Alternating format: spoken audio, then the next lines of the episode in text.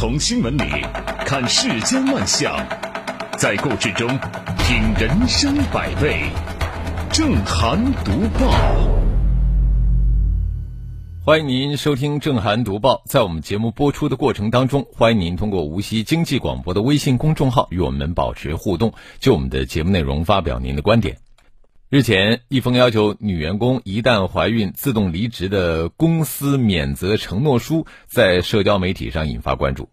承诺书上写道：“本人郑重承诺，在公司工作期间，一旦怀孕，本人要自动离职，并且放弃追究本单位任何经济补偿和相关法律责任。”记者联系到发帖的该名女员工，她肯定这封承诺书情况属实，但因尚未离职。不方便接受采访而拒绝讲述更多细节。生育权是公民依法享有生育子女的权利，除法律有规定之外，任何单位或个人不得非法剥夺或限制公民的生育权。而现实生活中啊，一些用人单位制定限制生育、缩短产假等土政策，或者给女性求职者设置不合理、不合法的入职门槛，如签订怀孕。及离职的保证或协议书，如果女职工工作期间违反了土政策，就有可能被辞退，而且呢还不给任何经济赔偿。用人单位如此做法，等于在给国家现行鼓励生育的计生政策使绊子，而许多女职工呢担心维权会被炒鱿鱼或遭变相辞退，于是对单位限制生育等土政策只能是忍气吞声。在工作期间不敢生育，而一旦因怀孕被辞退之后啊，大部分女职工因为怕麻烦、诉讼成本高，或根本就不知道单位违法等原因而放弃了维权。怀孕及自动离职是典型的就业歧视行为，其背后有企业的经济动因。为了节约用工成本，部分企业就会做出不同程度的逃单行为，比如说拒绝招聘已婚未育女性、怀孕。及自动离职等，可见呢，劳动法律中对女性权益的保护，要求企业承担社会责任，无疑提高了企业雇佣女职工的经济成本。客观的说，在某种程度上增加了女性的就业困难。一方面，劳动保障监察部门应该加大监督力度，及时纠正怀孕及自动离职等限制生育等内部规定。对严重侵犯生育权、平等就业权的用人单位予以严厉处罚和制裁，并追究相关责任人法律责任。另一方面，在政府层面可以探索生育成本社会分摊机制，或由政府在一定条件下给予用人单位财政补贴等方式，以减轻用人单位保障生育权的经济成本。这样。减轻用人单位承担社会责任的负担，促进用人单位主动保护女职工的合法权益，怀孕及自动离职等就业歧视的现象才能够杜绝。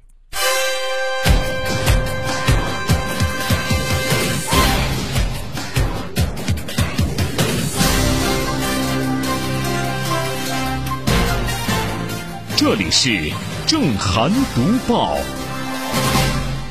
近日。贵州省黔东南苗族侗族自治州黄平县二零二二年事业单位公开招聘工作人员笔试中，多个岗位出现断崖式分差，引起部分网友和考生们的质疑。八月二十六号，黄平县人民政府网发布通告，经公安机关调查取证，认定十一名考生存在考试作弊行为，现已对作弊考生成绩做无效处理，并按相关规定程序对违纪违规考生作出处理。事出反常必有妖，绝大多数考生考了五六十分，有的考生竟考了九十分以上，很明显不正常。无论从经验常识讲，还是从科学角度看，考生成绩存在很大差距不稀奇，但整体上应该呈相对均匀的分布状态，一般不会出现这种断崖式的分差。现实中，考编竞争日益激烈。不少考生要靠小数点之后的成绩才能够胜出，作弊得来的成绩当然无效，但是此事啊不应该就此画上句号。事发后，很多网友不禁追问：如果这十一名作弊考生再聪明一点，在分数控制上做得再妥当一些，比如考一个稳居第一名的七十多分，是不是就神不知鬼不觉的上岸了呢？网友一眼就能够看出猫腻，为什么相关部门没有发觉异常？公布了令人大跌眼镜的初版成绩呢？十一名考生作弊，是否意味着发生了泄题事件？考试过程当中存在哪些漏洞？是否存在失职失责问题乃至内鬼？仅仅处理违规违纪考生，恐怕难以服众。既然公安机关已经认定十一名考生存在考试作弊行为，那么就应该顺藤摸瓜。查清此次作弊事件的来龙去脉，依纪依法追究相关人员的责任。事业单位招考作弊不是简单的诚信问题，情节严重或涉嫌违法犯罪，绝不能轻易放过。本次事件中，十一名考生因考得太好导致作弊行为败露，在作弊背后还有什么问题？需要当地一查到底。这里是正涵读报。近日，国务院办公厅发布关于进一步规范行政裁量权基准制定和管理工作的意见，提出各级政府及其部门要坚决避免乱罚款，严格禁止以罚款进行创收，严格禁止以罚款数额进行排名或者作为绩效考核的指标。这一意见的及时性、必要性得到了媒体报道的验证。据报道。多起案例显示，一些地方的交通部门成为乱罚款的重灾区，有的部门甚至推出了罚款包月项目。半月谈去年也曾报道过一个典型案例：北方某山区县一年的一般公共预算收入才一亿多元，但交通违章罚款一年竟创收了三千多万。当地甚至有干部表示，领导要钱就找交警等执法部门。这种现象啊，确实到了不得不警惕的程度。对此，有专家分析，目前呢经济处于下行周期，叠加疫情造成的冲击，导致市场主体收入下降，进而呢造成了地方财政紧张。有一些地方政府啊想要充实财政，增加罚没等非税收入，成了一个很难抑制的冲动。国办出台的新意见，初衷应该也就是抑制地方政府罚款式创收的冲动，为企业和经营者创造更好的环境。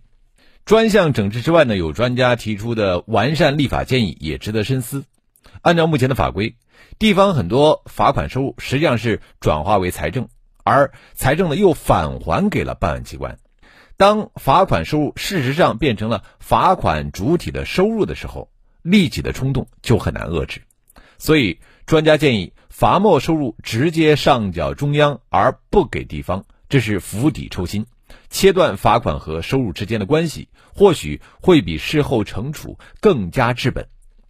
当然，在严防惩戒的同时，也有必要正视一些地方的财政困境。换位来看，如果一个地方严重缺钱，但是刚性支出又没办法缩减，那就成了一个两难的问题。所以，当下最迫切的还是。更加重视影响经济发展的各种阻碍因素，以更大的决心破除阻碍，快速恢复经济发展的节奏，以健康的发展保证财政的充裕，才能从根本上减少罚款式创收的冲动。这里是正涵读报。男子躺在床上，鼻子插着氧气管，嘴巴微微张合。十二岁的女儿在床边跳着节奏欢快的舞蹈。日前，一段发布在社交平台的视频引发网友合不合适的争议。八月二十八号，视频拍摄者回应记者称，丈夫发病前最喜欢女儿唱歌跳舞，女儿的举动只是想唤醒植物人爸爸，并没有考虑那么多。床上是面容憔悴的病妇，床前却是唱歌跳舞的女儿。背景呢，更是欢快愉悦的音乐。初看这个视频，的确让人极容易产生场合不对、氛围不当和不合时宜的质疑。但是，经过第二天视频拍摄者的澄清回应，网友应该能够让初始的三步质疑烟消云散，而且呢，由此产生泪目的同情。剧情快速反转，不仅消失了网友感觉有点怪的疑问，也洗刷了女儿算是白养的清白。更给听风就是雨的键盘侠们以顿悟和警醒。现实中诸如此类存有质疑或真相反转的现象呢，并非个例。比如说前不久的轿夫事件，当时一个旅游博主在网络发视频称，因为自己在重庆五龙天坑游玩时雇人抬轿子上山，受到了不少网友的谴责，被认为是花钱践踏他人的尊严。事实上，这些年轻人是出于善意而选择坐轿子上山来照顾轿夫的生意。本案中，父亲原本是高大帅气而且喜欢唱歌的中年男子，又是当地公益事业的领头人。两年前因突发脑出血变成植物人。尽管医生已经表示难以苏醒，但是妻子和女儿都不愿意放弃。面对经济困境，妻子能做的无非就是尽力的照顾、喂药、喂食、翻身、按摩、吸痰、排便，而女儿为父亲唱歌跳舞，就是希望以父亲喜欢的方式来唤醒他。围观事件的反转逆袭，对相关各方都具有警示意义。首先，发视频者要考虑周全。事后澄清的那些话，应该放在与视频一同发出的时间说出，以免产生歧义。其次呢，观视频者要谨言慎评，历届看图说话。有疑问你可以提，但是切忌乱表态、妄断言、过早定性，减少视频误读，远离网络暴力。这里是。正涵读报，同一类型、同一尺寸、同一材质的餐盘，加上网红爆款 ins 风牛排盘等标签这标价就翻倍。同样是保温箱，轻奢、复古、商务风的产品总是卖得更贵。近日，不少消费者吐槽在购物过程中发现的商品标签猫腻。记者调查发现，用来帮助消费者。细化商品分类的各类标签，反而成为商家变相抬价的新手段。同一类商品，甚至同一款商品或同一批次的商品，在材质、规格、外观、功能等方面几乎没有什么区别，却被经销商贴上了不同的标签，讲出了不同的故事，赋予了不同的风格，卖出了相差数倍的价格。这种标签化营销，精准对接一些消费者精细化购物搜索。在一定程度上，把卖商品演变成了卖标签，也暗含着侵权风险，很容易滑出法治轨道、诚信轨道。价格法规定，经营者定价应当遵循公平、合法和诚实信用的原则，经营者不得有利用虚假的或者使人误解的价格手段，诱骗消费者或者其他经营者与其进行交易等不正当价格行为。明码标价和禁止价格欺诈规定里边也规定了。经营者不得实施销售商品或者提供服务时使用欺骗性、误导性的语言、文字、数字、图片或者视频等标示价格以及其他价格信息等价格欺诈行为。这些法律规定为经营者自主定价提供了原则指引，画出了底线和禁区。一些商家在同一时期给同一款商品贴上不同的标签，面对不同的消费者制定不同的价格。就违背了公平、合法和诚实信用原则，构成了价格欺诈、消费歧视，侵犯了消费者的公平交易权。标签化营销不能成为标签陷阱。监管部门、消协有必要联合电商平台进行联合的摸排规范。如果说商家的标签化营销有违法侵权的问题，则采取屏蔽。清理、约谈、处罚、曝光、封限账号权限等措施，倒逼督促商家增强规则意识和自律意识，充分的保障消费者的权益。我们消费者啊，也应该在搜索相关商品的时候呢，多长一个心眼儿，要学会利用多种关键词对意向中的商品进行搜索比价，并且善用图片搜索、价格排序等功能，多渠道掌握商品的细节参数信息和价格信息。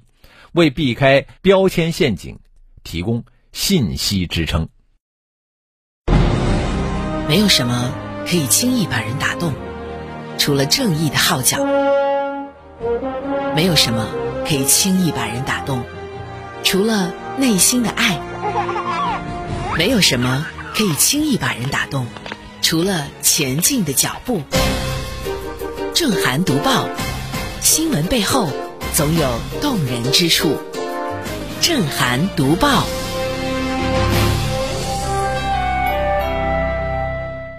来看看网友的观点。罗辑的房间说：“这个承诺书并不合法，就算是签字了也没有关系。